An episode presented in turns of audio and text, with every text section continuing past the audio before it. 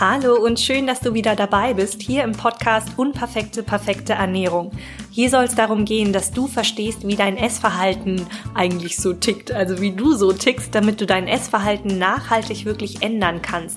Denn nur wenn du da verstehst, was dich da eigentlich triggert, nur dann können wir langfristig auch ohne Zwang da einfach eine Veränderung bewirken. Denn da gibt es immer Ursachen, die uns aus unseren gesunden Mustern wieder rauskicken. Und ich habe dir diese Ursachen mal alle zusammengefasst. Kannst du in den Show Notes gerne nochmal draufschauen. Und eine dieser Ursachen ist emotionales Essen.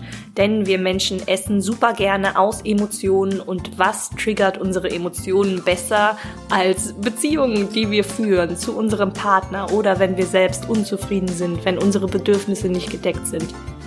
Und darum soll es heute hier in diesem Podcast gehen, nämlich um das Thema Beziehung, die Beziehung zu uns selbst, die Beziehung zu anderen, die Beziehung zu einem Partner oder auch, wenn man Single ist. Wo findet man andere Single-Menschen, die zu einem passen, mit denen man die, eine, eine gute Beziehung, eine erfüllende Beziehung führen kann oder auch, wenn du eine Beziehung führst, die vielleicht ein bisschen eingeschlafen ist.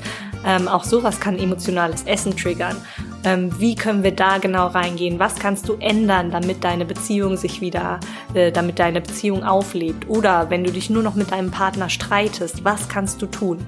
Und genau darüber spreche ich heute mit Ramon und ich freue mich jetzt unglaublich auf dieses Interview und dir viel Spaß damit.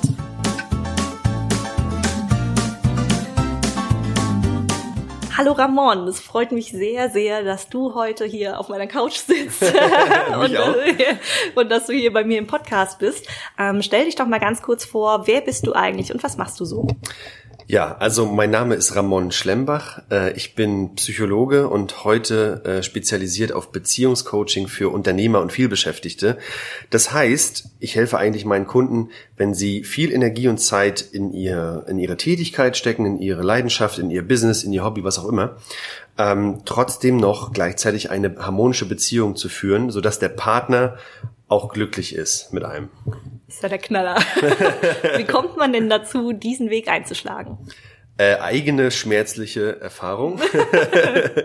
also ähm, der Weg war lang. Also mhm. das hat angefangen mit meiner allerersten Beziehung, als ich äh, 16 Jahre alt war, wo ich mir sicher war, das ist es. Sie ist die Frau meiner Träume. Wir ja. werden heiraten. ich habe ähm, die Story erzähle ich auch gerne öfter. Ähm, ich habe damals sogar noch anderen Leuten gesagt, wir passen so gut zusammen.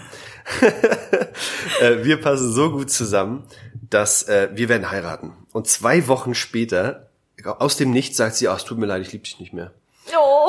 Ja, und das war so schmerzhaft, oh. dass ich gesagt habe, äh, das kann mir nie wieder passieren. Ja. Kann man natürlich nicht garantieren, aber ja. ich habe gesagt, ich werde nie wieder so blind in mein Verderben laufen. Oh.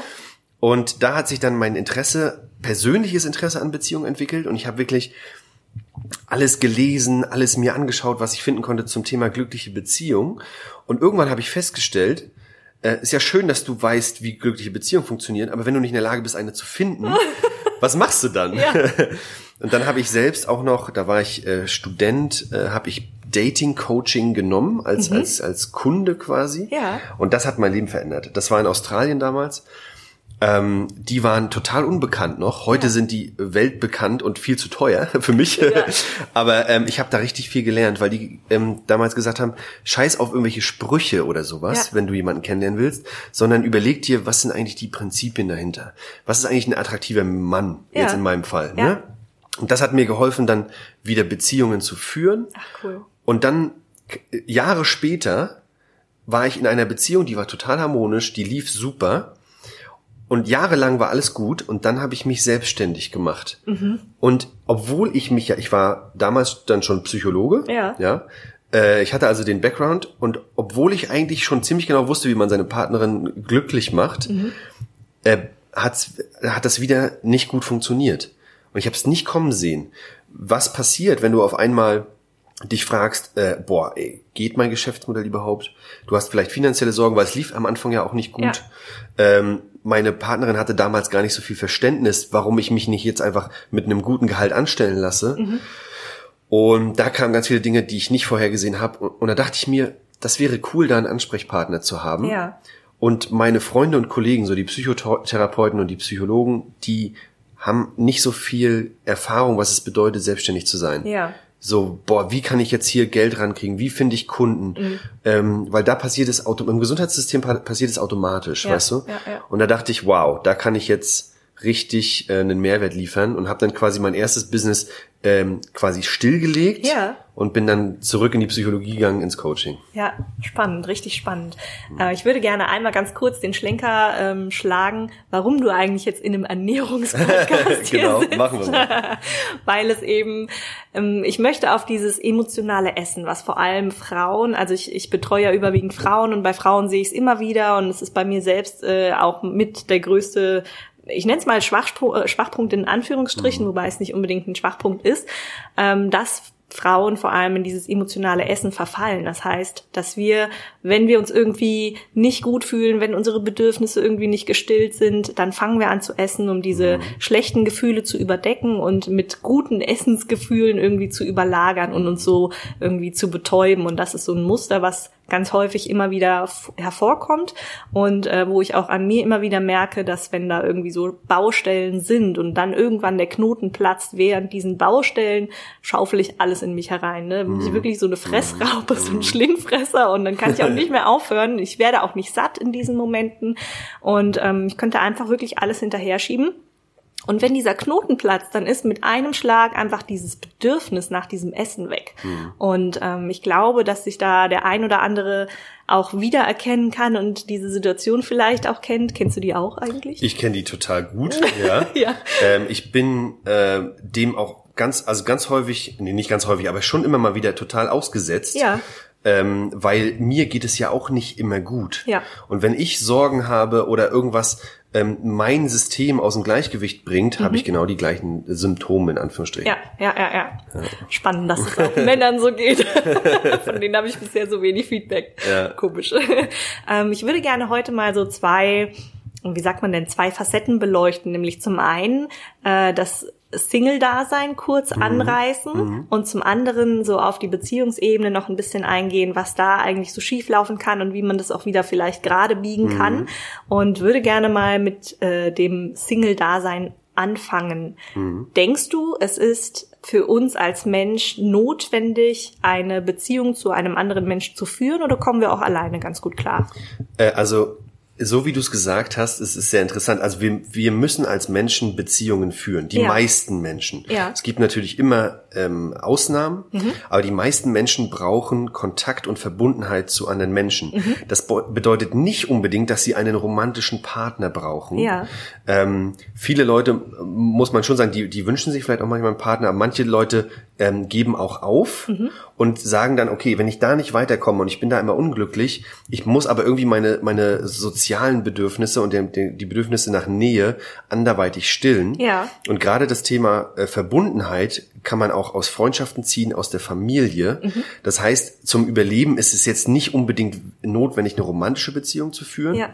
aber Beziehungen schon. Mhm. Und das kannst du auch äh, ganz gut erklären, warum zum Beispiel heute ähm, Kinder nach der Geburt, wenn es geht, sofort auf die Brust der Mutter kommen, weil wir auch die Forschung festgestellt haben, wir brauchen diese Nähe. Mhm. Wir brauchen diese Nähe. Ohne Nähe ähm, treten Probleme auf bei Babys beispielsweise. Ja. Und das ist bei uns und, äh, als Erwachsene ganz genauso. Ja.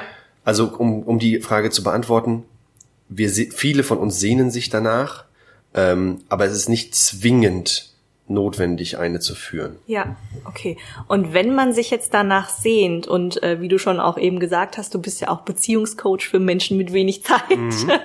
Wenn ich mich jetzt, äh, wenn ich keinen Partner habe und mich aber nach so einer Beziehung sehne, nach einer romantischen, ähm, wie finde ich denn am besten so einen Partner, der auch zu mir passt, wenn ich schon nicht irgendwie ähm, viel Akquisezeit habe, sag ich mal. Ähm, Wo liegen die? das, das, das Thema gerade, also solltest du jetzt als Zuhörer Single sein, dann kann ich dir eigentlich nur gratulieren, ähm, weil als Single hast du jetzt noch die Möglichkeit, darüber nachzudenken, was ist mir eigentlich wirklich wichtig, was passt zu mir, ähm, was kann ich, wer bin ich eigentlich und was kann ich bieten? Ja, weil das Ding ist, die meisten ähm, Probleme in der Partnerschaft entstehen, weil man sich den falschen Partner aussucht.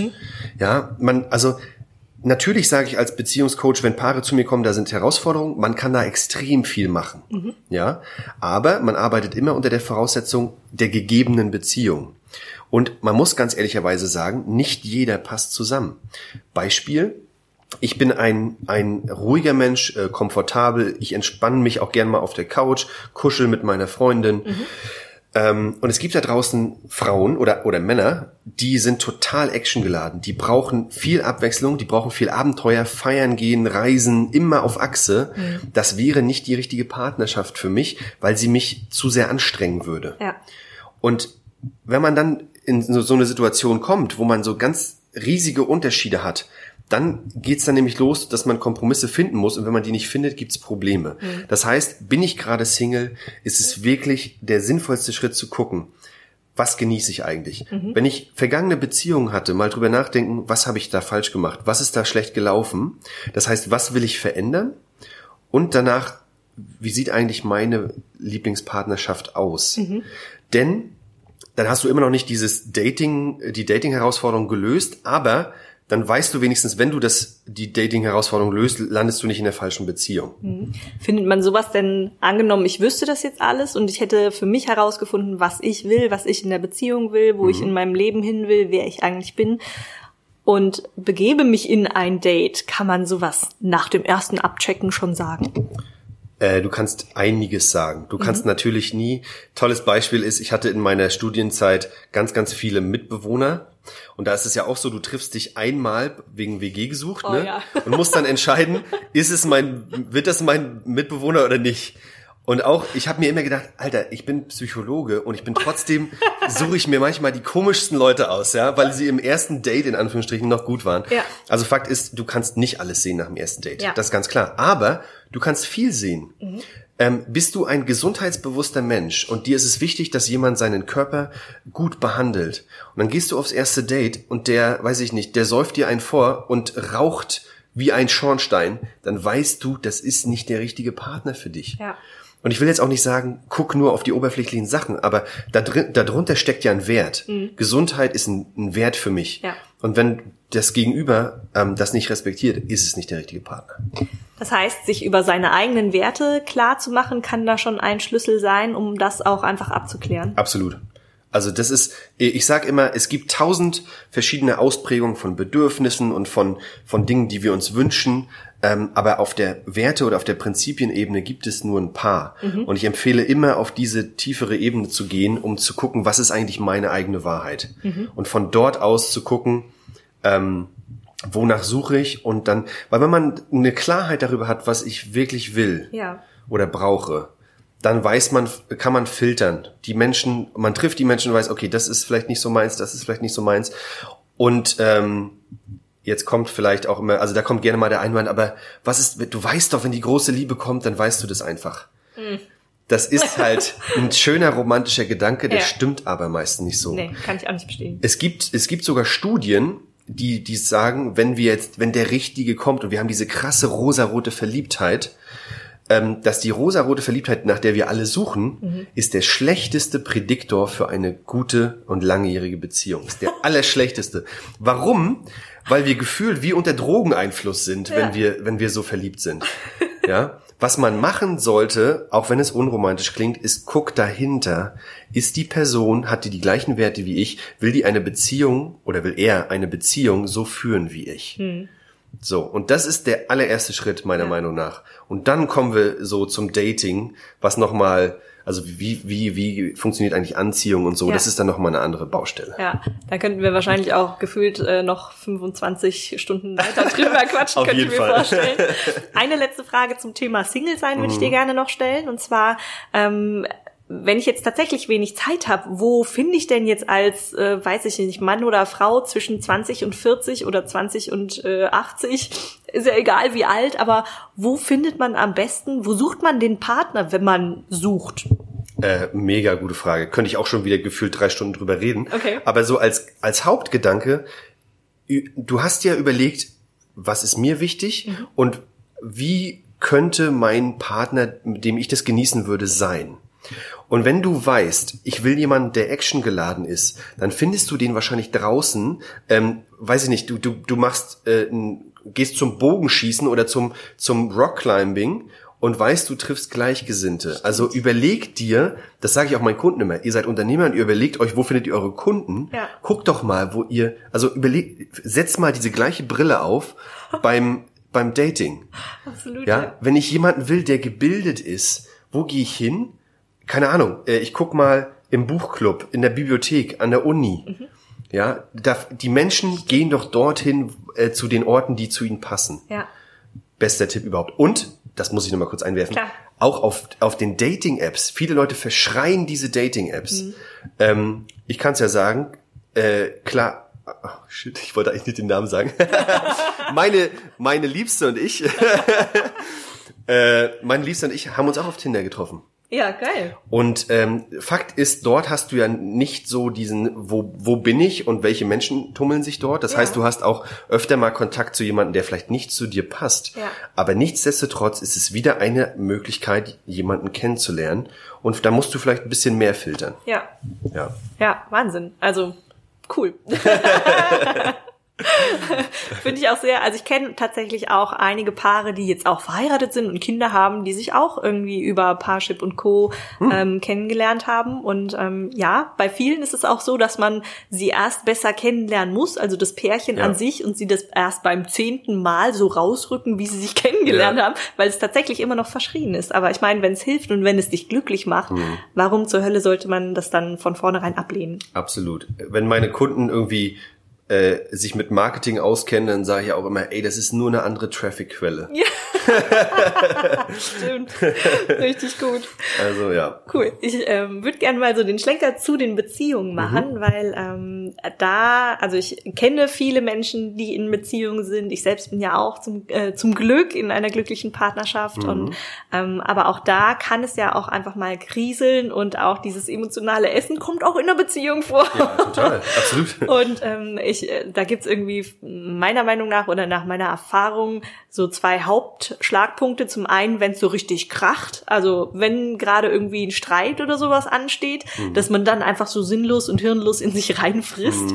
Ähm, oder auch, wenn da irgendwie so unterschwellig irgendwas kriselt, was man gerade noch gar nicht so mitbekommt, also was man selbst noch nicht geblickt hat und man dann einfach nur merkt, also für mich ist Essen eigentlich auch immer so ein ganz gutes Zeichen, dass gerade irgendwas nicht so ist, wie ich es gern, gerne hätte, sondern dass ich irgendwas versuche zu betäuben und da einfach irgendwie nicht hinschaue. Und meine Beziehung ist ja immer noch äh, meine, also so einfach das, das Ängste und das, was, ähm, was mein Leben mit am, am intensivsten mitbestimmt. Und wenn da einfach was was ist, was irgendwie schlummert, auch wenn ich es nicht erkenne, äh, dann muss ich da einfach mal hinschauen. Ja, absolut. Und ähm, was sind denn jetzt so die größten Quellen der Unzufriedenheit, nenne ich sie jetzt mal? Also hast du da irgendwie so so ein paar Sachen, die irgendwie immer wieder auftreten, die man vielleicht nicht auf Anhieb erkennt? Boah, okay. Der letzte, der letzte Anhang war es, was es jetzt schwierig gemacht hat. ähm, also Dinge, also zwei große Dinge, die, die zu Schwierigkeiten in, in Beziehungen führen, also dass die Menschen unglücklich sind, Ja. ist wiederholter offener Konflikt, äh, also Streit in, in dem Sinne. Ja. Und dass die Leute das Gefühl haben, Alter, wir streiten die ganze Zeit, aber ich kann es auch nicht abstellen. Ja. Ja, also diese, diese Hilflosigkeit, diese Konflikte zu vermeiden oder zu reduzieren, Ja. ähm, da kann man extrem viel machen. Meistens sind es wirklich nur Kommunikationsthemen. Ja. Also wie redet man miteinander? Weil man kann mit der Sprache so unglaublich viel richtig machen, aber auch so unglaublich viel, ohne zu wissen, ähm, den Partner angreifen und man denkt sich, Alter, warum ist er denn jetzt so ausgerastet? Ja, kannst du ein Beispiel nennen? Ähm, boah, also ich habe letztens äh, ein Paar betreut, da die also die die Frau meinte das nicht so, aber mit jedem Wort, was sie wie sie kommuniziert hat, hat sie den Partner klein geredet. Okay. Und äh, ihr ihr aber ihr wie sagt man das, was sie gestört hat in der Beziehung, war, ähm, mein Partner hört mir nicht zu. Und dann habe ich ihm mal vor Augen geführt, pass auf, wenn, du- wenn du, wenn er sich die ganze Zeit klein geredet fühlt, dann ist das ein Schutzmechanismus, dass er nicht zuhört. Ja, und diese, diese, diese unbewussten Mechanismen aufzudecken, kann manchmal einfach schon total helfen. ja, absolut. Ja. Ja. Ähm, also das heißt, das eine offene Konflikte äh, besser vermeiden, schneller deeskalieren. Und das zweite ist wirklich dieses Thema, ähm, ich fühle mich ungeliebt. Und Und das ist wirklich, das sind nicht nur Frauen, das Ja. sind auch Männer. Männer zeigen es bloß ein bisschen anders. Okay. Ähm, und das ist tatsächlich häufig so, dass obwohl die Partner eigentlich sehr gut zusammenpassen, dass sich einer oder beide nicht ge ge äh, geliebt fühlen. Und sie fragen sich, wie, wie kann denn das sein? Pa passen wir doch nicht zusammen oder Ja. was? Und da ähm, hat auch ein, ein äh, sehr, sehr bekannter Paartherapeut aus den USA ein wunderbares, äh, also Forschung betrieben und ein wunderbares Konzept darauf Ja. gestellt. Das sind die fünf Sprachen der Liebe. Okay. Und ich arbeite gerne damit. Erzähl mir mehr davon. Ähm, die fünf Sprachen der Liebe, das basiert eigentlich auf diesem, auf diesem Gedanken. Menschen passen eigentlich zusammen, aber fühlen sich manchmal nicht geliebt. Und äh, der Dr. Gary Chapman hat halt rausgefunden, dass es häufig daran liegt, dass die Partner ihre ihre Liebe unterschiedlich ausdrücken, auf unterschiedlichen Ebenen. Und so dementsprechend das vielleicht so ausdrücken, dass der Partner das nicht als Liebe versteht. Und das ist faszinierend, ja. ähm, also es gibt, mal gucken, ob ich sie jetzt aus dem Stegreif zusammenkriege, die fünf Sprachen der Liebe. Die erste Sprache der Liebe ist Lob und Anerkennung. Ähm, ich gehe dann gleich noch tiefer rein. Ja. Ne? Die zweite Sprache der Liebe ist Zweisamkeit. Ja. Man fühlt sich am meisten geliebt, wenn man zweisam ist und sich nah. Äh, die dritte Sprache der Liebe sind Geschenke und Gesten, so, so romantische Gesten. Ähm, die vierte Sprache der Liebe ist Hilfsbereitschaft und die fünfte ist Zärtlichkeit. Und jetzt äh, überleg dir mal, ähm, du bist jemand, der sehr viel Zweisamkeit braucht und du wünschst dir nichts mehr als einfach, es ist nicht mal so wichtig, was wir machen, aber ich will meinem Partner nah sein, ich will das Gefühl haben, wir können uns über tiefgehende Dinge austauschen, Ja. das ist bei der Zweisamkeit wichtig, Ja, ne? ja, ja, ja. Und, ähm, und dein, dein Partner ist zum Beispiel die ganze Zeit auf Reisen, weil geschäftlich oder so. Mhm. Oder dein Partner will die ganze Zeit mit dir rausgehen, äh, auf Partys, auf, ja, unter Menschen und so. Ja. Ähm, wie, wie anstrengend ist das für das System, wenn Ja. das System eigentlich sich nichts wünscht außer Zweisamkeit? Ja. Und du, und, und jetzt mal angenommen, dein Partner geht dem nicht so nach, weil das nicht seine natürliche Sprache der Liebe ist, sondern der macht dir, äh, das ist ein typisches Kerlphänomen, ähm, der sagt, ja, aber ich gehe doch einkaufen für dich. Oder ich, ich, ich räume den Geschirrspüler aus. Es gibt Frauen und es gibt auch Männer, die total sich geliebt fühlen. Das ist diese ähm, Hilfsbereitschaft, Ja. ne? wenn du mitdenkst und mithilfst. Ja. Und das kann total pragmatisch sein, wie der Geschirrspüler. Ja. Ähm, aber wenn das nicht deine Sprache der Liebe ist, dann gibt dir das nichts. Du fühlst dich nicht geliebt, obwohl das eine Liebesgeste war, Ja. Weil du eigentlich nur die Zweisamkeit willst. Und wenn du das, spannend. wenn du das Paaren klar machst, dann ist es meistens so, oh mein Gott. er sagt mir die ganze Zeit, dass er mich liebt, Ja. aber ich sehe es nicht. Ich hatte, ich hatte einen, einen, äh, einen Kunden, sehr erfolgreicher Unternehmer, aber der hatte so eine romantische Seite. Der hat dann, der hat dann auch mal so einen romantischen Liebesbrief geschrieben und, und so kleine äh, Geschenke gemacht. Oh. Also offensichtlich die dritte Sprache der Liebe. Ja. Und der ist, der ist mit, mit hängendem Kopf zu mir gekommen und meint so, ey, und jetzt habe ich ihr wieder meine Liebe gezeigt und, und sie hat total komisch reagiert. Überhaupt nicht, wie ich wollte. Und ich dachte, ey, es tut mir leid. Aber der Grund liegt daran, das ist für sie kein, also so versteht sie Liebe nicht. Ja. Bei ihr war das anders. Ja. Ja, sie wollte ähm, Anerkennung, Bewunderung, Lob, ja. Und dann würde er so sprechen, hätte eine ganz andere Wirkung erzielt. Ja. Wahnsinn. Und das kann man dann ja auch für sich einfach, also ist es einfach, das dann auch so umzuschalten, weil ich meine, die eigene Sprache der Liebe ist ja wahrscheinlich nicht umsonst da, sondern irgendwie tief geprägt, woher auch immer. Und ähm, ist, fühlt es sich erstmal dann falsch an, dann so anders zu agieren? Angenommen, er macht dann keine Geschenke mehr, sondern ähm, er lobt sie die ganze Zeit. Ist es dann so, als würde er sich jetzt irgendeine Maske aufsetzen? Nee, also, also das Interessante ist, man muss erstmal selbst nicht die eigene Sprache umswitchen, das ist Ja. ganz wichtig. Also manchmal gibt es dann ähm, Menschen, die zu mir sagen, ja, aber dann passen wir gar nicht zueinander. Das stimmt so nicht. Ja. Sondern es ist vielleicht eure, euer Automatismus so, äh, also quasi so eure äh, Liebe zu zeigen und es ist der Automatismus des anderen, das anders zu verstehen. Und dort einfach mal quasi bewusst ähm, zu handeln, ist auch kein ähm, Verstellen. Also ich kriege manchmal auch den Einwand, aber dann verstelle ich mich doch. Nein. Du tust einfach deinem Partner was Gutes. Ja. Und das ist auch das, was ich immer wieder sage. Leute, ihr seid nicht in Beziehung, um, damit nur ihr glücklich seid, sondern ihr seid in Beziehung, um euren Partner glücklich zu machen. Und wenn ihr beide das macht, dann habt ihr automatisch eine unglaublich schöne Beziehung. Ja. Ja, das heißt, ähm, überleg dir, wie kann ich meinem Partner Gutes tun? Wie fühlt sich mein Partner geliebt? Und wenn das nicht deine natürliche Art und Weise ist, sich zu verhalten, mach's trotzdem. Tu's einfach. Ja, es ist nur eine Entscheidung. Ja. Wenn du wirklich mit deinem Partner zusammen sein willst, dann gehe ich davon aus, du willst deinen Partner glücklich machen. Ja. Also mach's. Ja. Ich glaube auch, dass äh, das kommt einfach so, so viel wieder zurück. Also pss, ja, von, von dem, was ich auch so an anderen Beziehungen schon beobachtet habe. Man, man beobachtet natürlich niemals an der eigenen. Ja. Aber es, also kann ich mir sehr gut vorstellen, dass das gut Früchte tragen könnte. Total. Ich würde ganz gerne nochmal auf die Grundbedürfnisse in einer Beziehung beziehungsweise für den Partner vom Partner eingehen.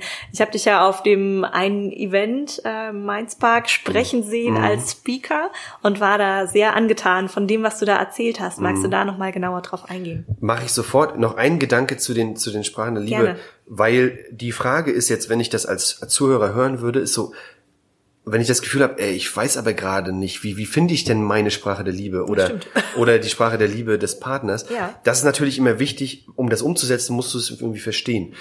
Manchmal ist es nicht ganz so einfach. Also wenn du gerade zum Beispiel eigentlich alles gut bedient bekommst, dann kommt dir das so vor, als wenn du das nicht rausfinden könntest. Ähm, andersrum ähm, kann man die, die eigene Sprache der Liebe sehr, sehr gut finden, wenn du überlegst, worüber rege ich mich am meisten auf? Was macht mich am unglücklichsten? Was macht mich am sauersten? Dann hast du schon mal einen Indikator, in welche Richtung es gehen könnte. Stimmt, ja. Ja, wenn du das Gefühl hast, mein Partner hört mir nie zu, dann bist du wahrscheinlich in den Themen, äh, also bei Zweisamkeit. Mhm. Wenn ich das, wenn ich mich immer darüber aufrege, mein Partner hilft nicht mit, bist du vielleicht eher in der Richtung Hilfsbereitschaft und so weiter. Ja. Weißt du, was ich meine? Ja, ja, ja. Und das kann helfen, weil du musst ja rausfinden, was, was ist bei mir los und wie sieht's bei meinem Partner aus, damit Mhm. Ja. du das angehen kannst. Stimmt, ja. So das als Abschlussgedanke. Sehr Ne? gute Einwandung. das war, glaube ich, sehr wertvoll. Ich mache hier ganz kurz einen Cut an dieser Stelle und morgen geht's direkt weiter mit dem zweiten Teil.